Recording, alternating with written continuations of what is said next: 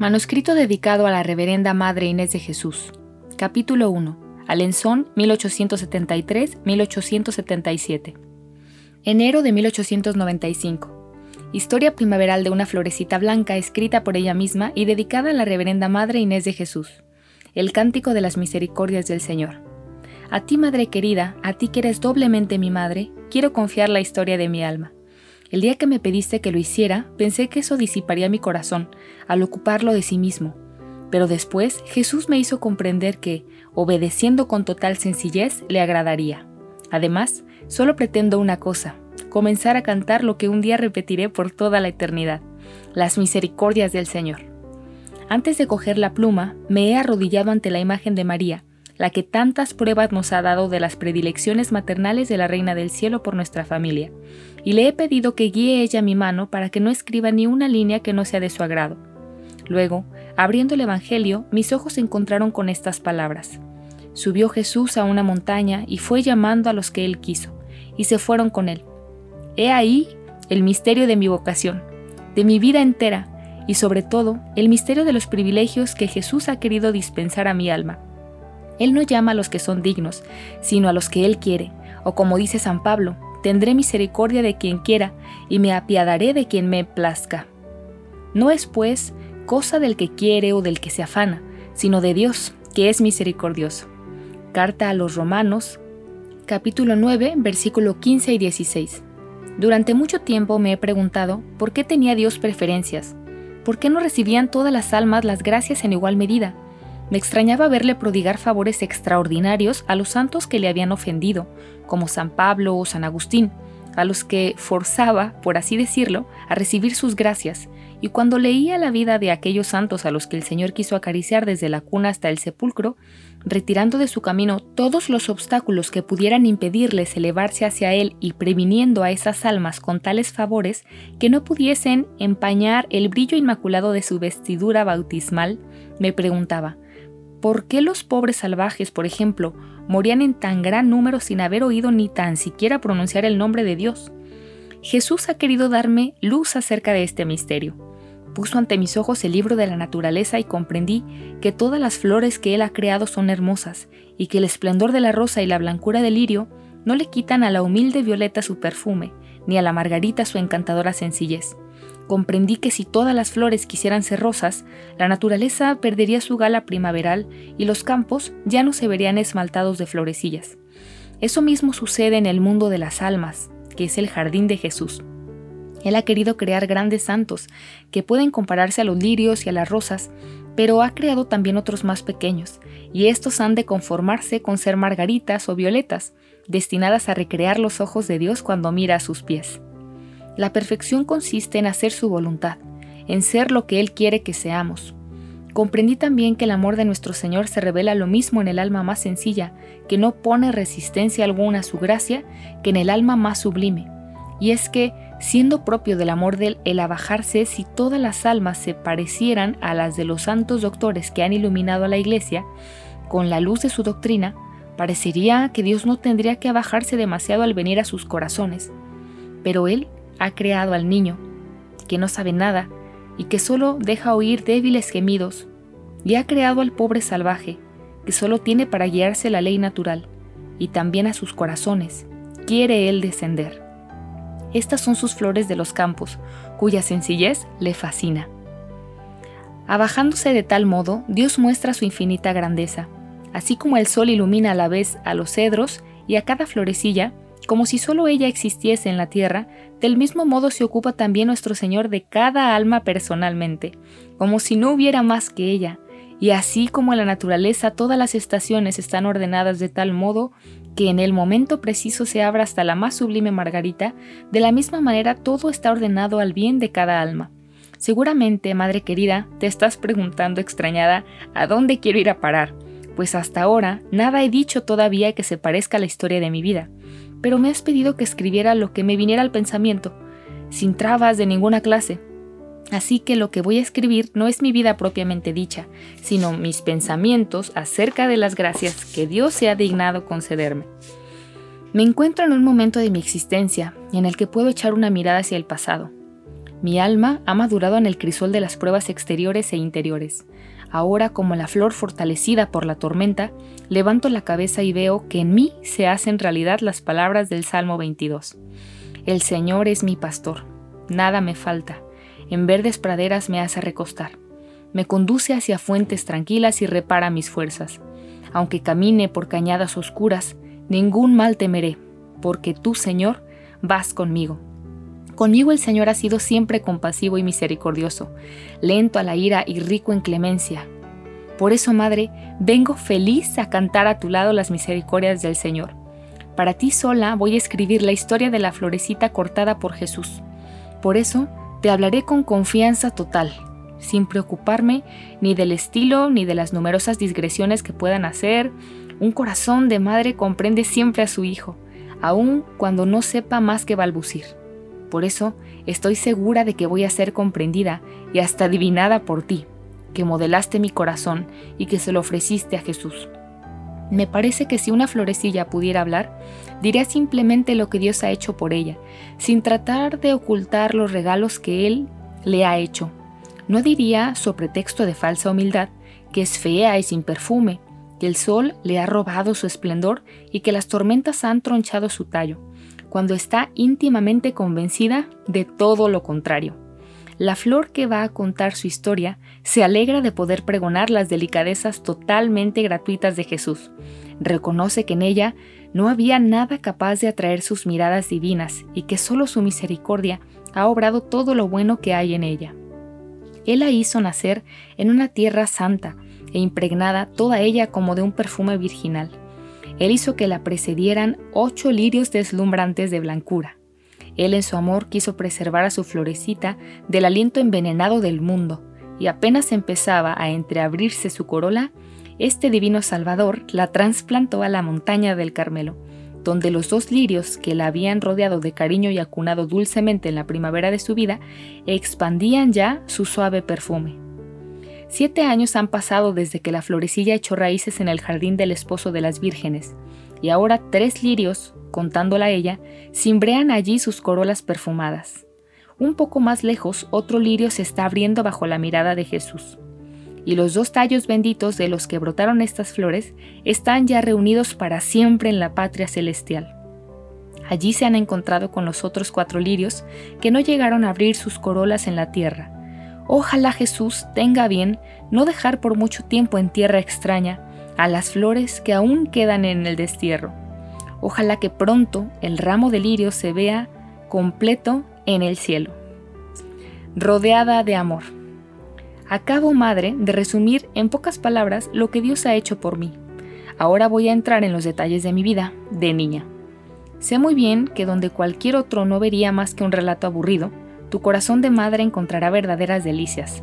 Además, los recuerdos que voy a evocar son también tuyos, pues a tu lado fue transcurriendo mi niñez, y tengo la dicha de haber tenido unos padres incomparables, que nos rodearon de los mismos cuidados y del mismo cariño, que ellos bendigan a la más pequeña de sus hijas y le ayuden a cantar las misericordias del Señor. En la historia de mi alma, hasta mi entrada en el Carmelo, distingo tres periodos bien definidos. El primero, a pesar de su corta duración, no es el menos fecundo en recuerdos. Se extiende desde el despertar de mi razón hasta la partida de nuestra Madre querida para la patria del cielo. Dios me concedió la gracia de despertar mi inteligencia en muy temprana edad y de que los recuerdos de mi infancia se grabasen tan profundamente en mi memoria que me parece que las cosas que voy a contar ocurrieron ayer Seguramente que Jesús en su amor quería hacerme conocer a la Madre incomparable que me había dado y que su mano divina tenía prisa por coronar en el cielo. Durante toda mi vida Dios ha querido rodearme de amor. Mis primeros recuerdos están impregnados de las más tiernas sonrisas y caricias. Pero si Él puso mucho amor a mi lado, también lo puso en mi corazón, creándolo cariñoso y sensible. Y así quería mucho a papá y a mamá, y les demostraba de mil maneras mi cariño, pues era muy efusiva. Solo que los medios que empleaba a veces eran raros, como lo demuestra este pasaje de una carta de mamá. La niña es un verdadero diablillo, que viene a acariciarme deseándome la muerte. ¿Cómo me gustaría que te murieras, mamaita? La riñen y me dice, pero si es para que vayas al cielo. ¿no dices que tenemos que morirnos para ir allá? Y cuando está con estos arrebatos de amor, desea también la muerte a su padre. Y mira lo que el 25 de junio de 1874, cuando yo tenía apenas 18 meses, decía mamá de mí. Tu padre acaba de instalar un columpio. Celina está loca de contenta, pero hay que ver columpiarse a la pequeña. Es de risa. Se sostiene como una jovencita. No hay peligro de que suelte la cuerda, y cuando va demasiado despacio, se pone a gritar. La sujetamos por delante con otra cuerda, pero a pesar de todo, yo no me siento tranquila cuando la veo colgada allá arriba. Últimamente me ocurrió una curiosa aventura con la pequeña. Tengo costumbre de ir a la misa de cinco y media. Los primeros días no me atreví a dejarla sola, pero al ver que nunca se despertaba, me decidí a hacerlo. La acuesto en mi cama y arrimo la cuna de manera que sea imposible que se caiga. Pero un día me olvidé de acercar la cuna. Llego y la pequeña ya no estaba en la cama. En ese mismo momento escuché un grito. Miro y la veo sentada en una silla que había frente a la cabecera de mi cama, con la cabecita apoyada en el respaldo y durmiendo un mal sueño, pues estaba enfadada. No puedo explicarme cómo pudo caer sentada en aquella silla, pues estaba acostada. Di gracias a Dios de que no le hubiera pasado nada. Fue realmente providencial, pues debería haber caído rodando al suelo. El ángel de la guarda ha velado por ella, y las almas del purgatorio, a las que todos los días rezo una oración por la pequeña, la protegieron. Así me explico yo lo sucedido. Tú explícatelo como quieras. Al final de la carta, mamá añadía, Ahora la niña ha venido a pasarme la manita por la cara y a darme un beso. Esta criatura no quiere dejarme ni un instante y no se aparta de mi lado. Le gusta mucho salir al jardín, pero si yo no estoy allí, no quiere quedarse y se echa a llorar. Y no para de hacerlo hasta que me la traen. Y este es un pasaje de otra carta. Teresita me preguntaba el otro día si iría al cielo. Yo le dije que sí, si se portaba bien, y me contestó, ya, y si no soy buena, iré al infierno, pero sé muy bien lo que haré en ese caso. Me echaré a volar contigo, que estarás en el cielo, y cómo se les arreglará Dios para cogerme, tú me apretarás muy fuertemente entre tus brazos. Y leí en sus ojos que estaba firmemente convencida de que Dios no podría hacerle nada mientras estuviese en brazos de su madre. María quiere mucho a su hermanita y dice que es muy buena. No es extraño, pues esta criatura tiene miedo a darle el menor disgusto. Ayer quise darle una rosa, pues sé que le gustan mucho, pero se puso a suplicarme que no la cortase, porque María se lo había prohibido estaba excitadísima. No obstante, le di dos, y no se atrevía a aparecer por casa. En vano le decía que las rosas eran mías, que no, decía ella, que son de María. Es una niña que se emociona con gran facilidad. Cuando hace algún pequeño desaguisado, todo el mundo tiene que saberlo. Ayer rasgó sin querer una esquinita del empapelado y se puso que daba lástima. Había que decírselo enseguida a su padre. Cuando éste llegó, cuatro horas más tarde, ya nadie pensaba en lo sucedido, pero ella fue corriendo a decirle a María, dile enseguida papá, que he rasgado el papel, y estaba allí como un criminal que espera su condena, pero tiene su teoría de que si se acusa, la perdonarán más fácilmente. Quería mucho a mi madrina. Parecía que no, pero me fijaba mucho en todo lo que se hacía y se decía a mi alrededor, y me parece que juzgaba ya las cosas como ahora. Escuchaba muy atentamente lo que María enseñaba a Celina, para actuar yo como ella, Después que salió de la visitación para obtener el favor de ser admitida en su cuarto durante las clases que le daba a Celina, me portaba muy bien y hacía todo lo que me mandaba. Por eso me colmaba de regalos que pese a su escaso valor me hacían mucha ilusión. Estaba muy orgullosa de mis dos hermanas mayores, pero mi ideal de niña era Paulina. Cuando estaba empezando a hablar y mamá me preguntaba, ¿en qué piensas? La respuesta era invariable, en Paulina. Otras veces pasaba mi dedito por el cristal de la ventana y decía, estoy escribiendo Paulina. Oía decir con frecuencia que seguramente Paulina sería religiosa, y yo entonces, sin saber lo que era eso, pensaba, yo también seré religiosa.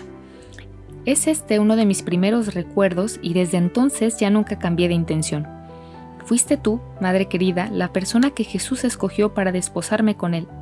Tú no estabas entonces a mi lado, pero ya se había creado un lazo entre nuestras almas. Tú eras mi ideal, yo quería parecerme a ti. y tu ejemplo fue lo que me arrastró hacia el esposo de las vírgenes. Cuántos hermosos pensamientos quisiera confiarte, pero tengo que continuar con la historia de la florecilla, con su historia completa y general, pues si quisiera hablar detalladamente de sus relaciones con Paulina, tendría que dejar de lado todo lo demás.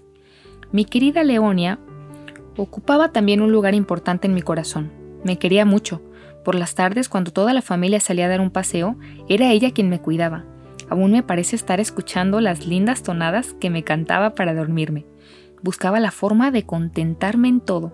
Por eso me habría dolido mucho darle algún disgusto. Me acuerdo muy bien de su primera comunión, sobre todo del momento en que me cogió en brazos para hacerme entrar con ella en la casa rectoral. Me parecía tan bonito ser llevada en brazos por una hermana mayor, toda vestida de blanco como yo. Por la noche me acostaron temprano, pues yo era muy pequeña para quedarme al solemne banquete, pero aún estoy viendo a papá trayéndole a los postres a su reinecita unos trozos de tarta. Al día siguiente, o pocos días después, fuimos con mamá a casa de la compañerita de Leonia. Creo que fue ese día cuando nuestra mamaita nos llevó detrás de una pared para hacernos beber un poco de vino después de la comida, que nos había servido la pobre señora de Dagarou, pues no quería dejar en mal lugar a la buena mujer, pero tampoco quería que nos faltase nada. Qué tierno es el corazón de una madre, y cómo expresa su ternura en mil detalles previsores en los que nadie pensaría. Ahora me falta hablar de mi querida Celina, la compañerita de mi infancia, pero son tantos los recuerdos que no sé cuáles elegir. Voy a extraer algunos pasajes de las cartas que mamá te escribía a la visitación, pero no voy a copiarlo todo, pues sería demasiado largo. El 10 de julio de 1873, año de mi nacimiento, te decía, la nodriza trajo el jueves a Teresita. Se pasó todo el tiempo riendo. La que más le gustó fue la pequeña Celina. Se reía con ella a carcajadas. Se diría que ya tiene ganas de jugar. No tardará en hacerlo. Se sostiene sobre las piernecitas más tiesa que una estaca. Creo que pronto empezará a andar y que tendrá buen carácter. Parece muy inteligente y tiene pinta de predestinada. Pero cuando mostré mi cariño a mi querida Celinita, fue sobre todo después de dejar a mi nodriza. Nos entendíamos muy bien, solo que yo era mucho más vivaracha y mucho menos ingenua que ella. Aunque tenía tres años y medio menos, me parecía que fuésemos de la misma edad. Este pasaje de una carta de mamá te hará ver lo buena que era Celina y lo mala que era yo. Mi Celinita está decididamente inclinada a la virtud. Es esta una inclinación profunda de su ser. Tiene un alma candorosa y siente horror al pecado. En cuanto al huroncillo, no sabemos lo que saldrá de él. Es tan pequeño y tan atolondrado. Tiene una inteligencia superior a la de Celina, pero es mucho menos dulce y sobre todo de una terquedad casi indomable. Cuando dice no, no hay nada que le haga ceder. Aunque la metiésemos un día entero en el cuarto de los trastos, dormiría allí antes que decir sí. Sin embargo, tiene un corazón de oro. Es muy cariñosa y sincera. Es curioso verla correr tras de mí para acusarse. Mamá, he empujado a Celina, pero solo una vez. La he pegado una vez, pero no lo volveré a hacer. Y así en todo lo que hace.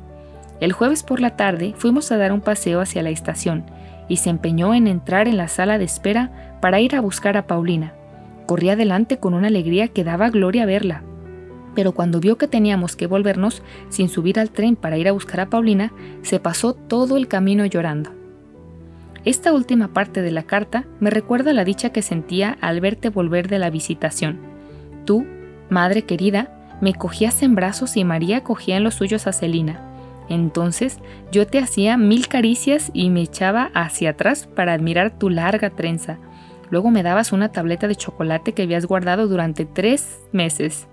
Imagínate, qué reliquia era eso para mí. Viaje a Le. Me acuerdo también del viaje que hice a Le Mans. Era la primera vez que iba en tren. Qué alegría verme viajar sola con mamá. Sin embargo, yo no recuerdo por qué, me eché a llorar. Y nuestra pobre mamaita solo pudo presentar a nuestra tía de Le Mans a un feo bichito todo enrojecido por las lágrimas que había derramado en el camino. No guardo ningún recuerdo de la visita al locutorio, a no ser del momento en que mi tía me pasó un ratoncito blanco y una cestita de cartulina llena de bombones, sobre los que campaneaban dos preciosos anillos de azúcar, justamente del tamaño de mi dedo. Inmediatamente exclamé, ¡Qué bien! Ya tengo un anillo para Celina. Pero hay dolor. Cojo la cesta por el asa, doy la otra mano a mamá y nos vamos. A los pocos pasos miro la cesta y veo casi todos los bombones desparramados por la calle como si fueran los gijarros de pulgarcito. Miro más atentamente y veo que uno de los preciosos anillos había corrido la suerte fatal de los bombones y no tenía nada que llevar a Celina. Entonces estalla mi dolor. Pido volver sobre mis pasos, pero mamá no parece hacerme caso. Aquello era demasiado. A mis lágrimas siguieron mis gritos. No podía comprender que mamá no compartiese mi dolor, y eso acrecentaba todavía más mi sufrimiento. Mi carácter. Vuelvo ahora a las cartas en las que mamá te habla de Celina y de mí. Es el mejor medio que puedo emplear para darte a conocer mi carácter. He aquí un pasaje en el que mis defectos brillan en todo su esplendor. Celina está entretenida con la pequeña jugando a los dados y riñen de vez en cuando. Celina cede para añadir una perla a su corona. Yo me veo obligada a reprender a esta pobre niña, que coge unas rabietas terribles cuando las cosas no salen a su gusto y se revuelca por el suelo como una desesperada, pensando que todo está perdido. Hay momentos en que es más fuerte que ella y se le corta la respiración. Es una niña muy nerviosa. De todas maneras, es un encanto y muy inteligente y se acuerda de todo. Ya ves, madre mía, qué lejos estaba yo de ser una niña sin defectos. Ni siquiera se podía decir de mí que fuese buena cuando estaba dormida, pues de noche era todavía más revoltosa que de día. Mandaba a paseo todas las mantas y dormida y todo, me daba golpes contra los largueros de mi camita. El dolor me despertaba y entonces decía, Mamá, me he golpeado. Nuestra pobre mamaita se veía obligada a levantarse y comprobaba que, en efecto, tenía chichones en la frente y me había golpeado. Me tapaba bien y volví a acostarse, pero al cabo de un momento yo volví a golpearme. De suerte que se vieron obligados a atarme en la cama. Todas las noches la pequeña Celina venía a anudar las incontables cuerdas destinadas a evitar que el diablillo se golpease y despertara a su mamá. Esta medida dio buen resultado, y desde entonces ya fui buena mientras dormía. Tenía también otro defecto estando despierta, del que mamá no habla en sus cartas, que era un gran amor propio. No voy a darte más que dos ejemplos para no alargar demasiado mi narración. Un día me dijo mamá, Teresita, si besas el suelo, te doy cinco céntimos. Cinco céntimos eran para mí toda una fortuna, y para ganarlos no tenía que bajar demasiado de mi altura, pues mi exigua estatura no me separaba muchos palmos de suelo. Sin embargo, mi orgullo se reveló. A la sola idea de besar el suelo, y poniéndome muy tiesa, le dije a mamá, No, mamaita, prefiero quedarme sin los cinco céntimos. En otra ocasión teníamos que ir a Grogney a visitar a la señora de Munier. Mamá le dijo a María que me pusiese mi precioso vestido azul celeste, adornado de encajes, pero que no me dejara los brazos al aire, para que el sol no me los tostase. Yo me dejé con la indiferencia propia de las niñas de mi edad, pero interiormente pensaba que habría estado mucho más bonita con los bracitos al aire.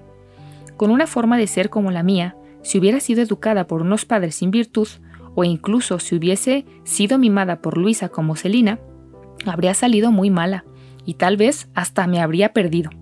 Pero Jesús velaba por su pequeña prometida y quiso que todo redundase en su bien incluso sus defectos, que corregidos a tiempo le sirvieron para crecer en la perfección. Como tenía amor propio y también amor al bien, en cuanto empecé a pensar seriamente, y lo hice desde muy pequeña, bastaba que me dijeran que algo no estaba bien para que se me quitasen las ganas de hacérmelo repetir dos veces. Veo con agrado que en las cartas de mamá, a medida que iba creciendo, le daba mayores alegrías, como no tenía más que buenos ejemplos a mi alrededor, quería seguirlos como la cosa más natural del mundo. Esto es lo que escribía en 1876. Hasta Teresa quiere ponerse a veces a hacer prácticas.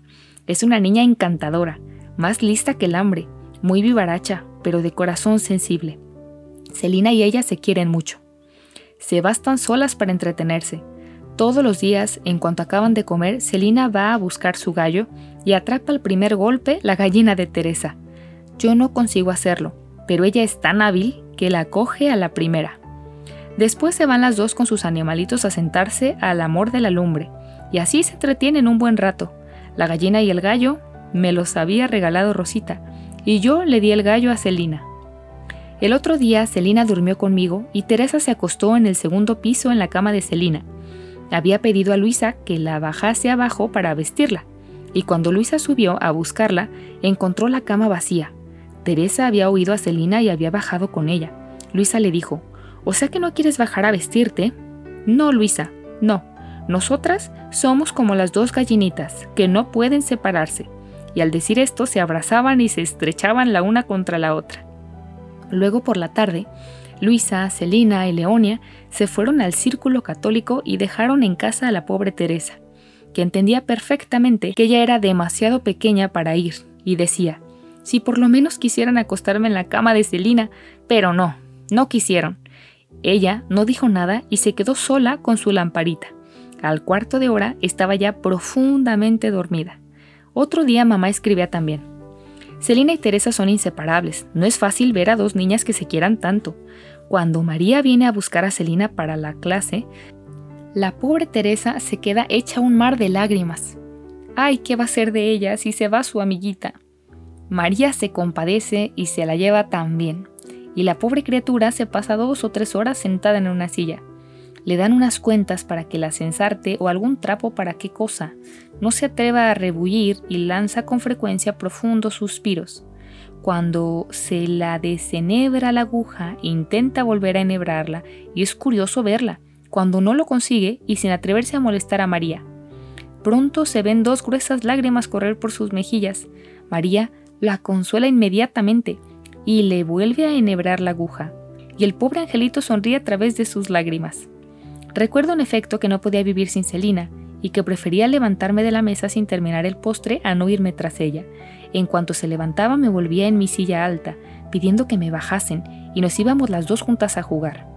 A veces nos íbamos con la hija del gobernador, lo cual me gustaba mucho a causa del parque y de los preciosos juguetes que nos enseñaba, pero más que nada iba allí por complacer a Celina, ya que prefería quedarme en nuestro jardincito raspando las tapias, pues quitábamos todas las brillantes lentejuelas que había en ellas y luego íbamos a vendérsela a papá, que nos las compraba muy serio. Los domingos, como yo era muy pequeña para ir a las funciones religiosas, mamá se quedaba a cuidarme. Yo me portaba muy bien y andaba de puntillas mientras duraba la misa. Pero en cuanto veía abrirse la puerta, se producía una explosión de alegría sin igual, me precipitaba al encuentro de mi preciosa hermanita que llegaba adornada como una capilla y le decía, Celina, dame enseguida pan bendito. A veces no lo traía porque había llegado demasiado tarde. ¿Qué hacer entonces? Yo no podía pasarme sin él. Era mi misa. Pronto encontré la solución. ¿No tienes pan bendito? Pues hazlo. Dicho y hecho. Celina cogía una silla, abría la alacena, cogía el pan, cortaba una rebanada y rezaba muy seria un Ave María sobre él. Luego me lo ofrecía, y yo después de hacer con él la señal de la cruz, lo comía con gran devoción, encontrándole exactamente el mismo gusto que el del pan bendito. Con frecuencia hacíamos juntas conferencias espirituales. He aquí un ejemplo que entresaco de las cartas de mamá. Nuestras dos queridas pequeñas, Celina y Teresa, son ángeles de bendición tienen una naturaleza verdaderamente angelical. Teresa constituye la alegría y la felicidad de María y su gloria. Es increíble lo orgullosa que está de ella. La verdad es que tiene salidas de lo más sorprendentes para su edad y le da 100 vueltas a Celina, que tiene el doble de años. El otro día Celina, ¿cómo puede estar Dios en una hostia tan pequeña? Y la pequeña contestó, pues no es tan extraño, porque Dios es todopoderoso ¿Y qué quiere decir todopoderoso? Pues que hace todo lo que quiere. Yo lo escojo todo. Un día, Leonia, creyéndose ya demasiado mayor para jugar a las muñecas, vino a nuestro encuentro con una cesta llena de vestiditos y de preciosos retazos para hacer más. Encima de todo, venía acostada su muñeca. Tomad, hermanitas, nos dijo, escoged, os lo doy todo para vosotras. Celina alargó la mano y cogió un mazo de orlas de colores que le gustaba. Tras un momento de reflexión, yo alargué a mi vez la mano diciendo, yo lo escojo todo, y cogí la cesta sin más ceremonias. A los testigos de la escena la cosa les pareció muy justa, y ni la misma Celina se le ocurrió quejarse, aunque la verdad es que juguetes no le faltaban, pues su padrino la colmaba de regalos y Luisa encontraba la forma de agenciarle todo lo que deseaba. Este insignificante episodio de mi infancia es el resumen de toda mi vida. Más tarde, cuando se ofreció ante mis ojos el horizonte de la perfección, comprendí que para ser santa había que sufrir mucho, buscar siempre lo más perfecto y olvidarse de sí misma. Comprendí que en la perfección había muchos grados y que cada alma era libre de responder a las invitaciones del Señor y de hacer poco o mucho por Él, en una palabra, de escoger entre los sacrificios que Él nos pide. Entonces, como en los días de mi niñez, exclamé, Dios mío, yo lo escojo todo. No quiero ser santa medias, no me asusta sufrir por ti, solo me asusta una cosa, conservar mi voluntad. Tómala pues, yo escojo todo, lo que tú quieres. Pero tengo que cortar, no debo adelantarme todavía a hablar de mi juventud, sino de aquel diablillo de cuatro años. Recuerdo un sueño que debí tener por esa edad, y que se me grabó profundamente en la imaginación. Una noche soñé que salía a dar un paseo, yo sola por el jardín. Al llegar al pie de la escalera que tenía que subir para llegar a él, me paré sobrecogida de espanto. Delante de mí, cerca del emparrado, había un bidón de cal y sobre el bidón estaban bailando dos horribles diablillos con una agilidad asombrosa, a pesar de las planchas que llevaban en los pies. De repente, fijaron en mí sus ojos encendidos, y luego, en ese mismo momento, como si estuvieran todavía más asustados que yo, saltaron del bidón al suelo y fueron a esconderse en la ropería, que estaba allí enfrente. Al ver que eran tan poco valientes, quise saber lo que iban a hacer y me acerqué a la ventana. Allí estaban los pobres diablillos corriendo por encima de las mesas y sin saber qué hacer para huir de mi mirada. A veces se acercaban a la ventana, mirando nerviosos si yo seguía allí, y al verme volvían a echar a correr como desesperados. Seguramente este sueño no tiene nada de extraordinario, sin embargo, creo que Dios ha querido que lo recuerde siempre para hacerme ver que un alma en estado de gracia no tiene nada que temer de los demonios, que son unos cobardes, capaces de huir ante la mirada de un niño. Voy a copiar aquí otro pasaje que encuentro en las cartas de mamá. Nuestra pobre mamaíta presentía ya el final de su destierro. Las dos pequeñas no me preocupan, están muy bien las dos, son naturalezas privilegiadas, sin duda alguna serán buenas. María y tú podréis educarlas perfectamente. Celina no comete nunca la menor falta voluntaria. También la pequeña será buena. No diría una mentira ni por todo el oro del mundo. Tiene una agudeza como no la he visto en ninguna de vosotras. El otro día estaba en la tienda con Celina y con Luisa. Hablaba de sus prácticas y discutía animadamente con Celina. La señora le preguntó a Luisa, ¿qué es lo que quiere decir? Cuando juega en el jardín no se oye hablar más que de prácticas. La señora de Gaucherín se asoma a la ventana para tratar de entender qué significa esa discusión sobre las prácticas. Esta criatura constituye nuestra felicidad. Será buena. Se le ve ya el germen. No sabe hablar más que de Dios, y por nada del mundo dejaría de rezar sus oraciones. Me gustaría que las vieras contar cuentos. No he visto nunca cosa más graciosa encuentra ella solita la expresión y el tono apropiados, sobre todo cuando dice, Niño de rubios cabellos, ¿dónde crees que está Dios?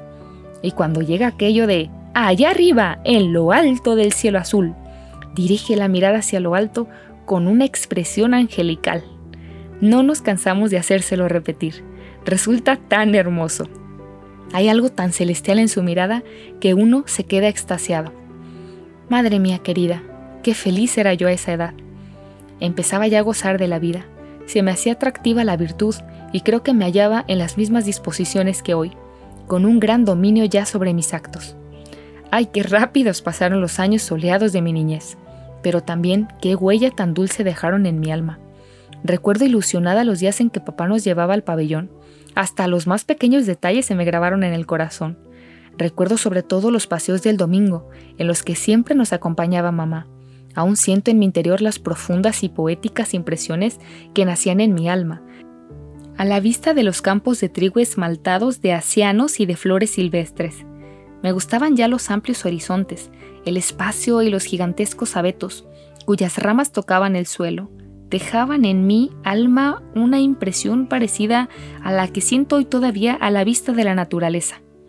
Con frecuencia durante esos largos paseos nos encontrábamos con algún pobre y Teresita era siempre la encargada de llevarles la limosna, cosa que le encantaba, pero a menudo también, pareciéndole a papá que el camino era demasiado largo para su reinecita, la llevaba a casa antes que a las demás, muy a su pesar, y entonces, para consolarla, Celina llenaba de margarita su linda cestecita, y, a la vuelta, se las daba. Pero, ay, la pobre abuelita, pensaba que su nieta tenía demasiadas y cogía una buena parte de ellas para su virgen. Esto no le gustaba a Teresita, pero se guardaba muy bien de decir nada, pues había adquirido la buena costumbre de no quejarse nunca, incluso cuando le quitaban lo que era suyo, o cuando la acusaban injustamente, prefería callarse y no excusarse, lo cual no era mérito suyo, sino virtud natural. Qué lástima que esta buena disposición se haya desvanecido. Sí, verdaderamente todo me sonreía en la tierra. Encontraba flores a cada paso que daba, y mi carácter alegre contribuía también a hacerme agradable la vida. Pero un nuevo periodo se iba a abrir para mi alma. Tenía que pasar por el crisol de la prueba y sufrir desde mi infancia, para poder ofrecerme mucho antes a Jesús. Igual que las flores de la primavera comienzan a germinar bajo la nieve y se abren a los primeros rayos del sol, así también la florecita, cuyos recuerdos estoy escribiendo, tuvo que pasar también por el invierno de la tribulación.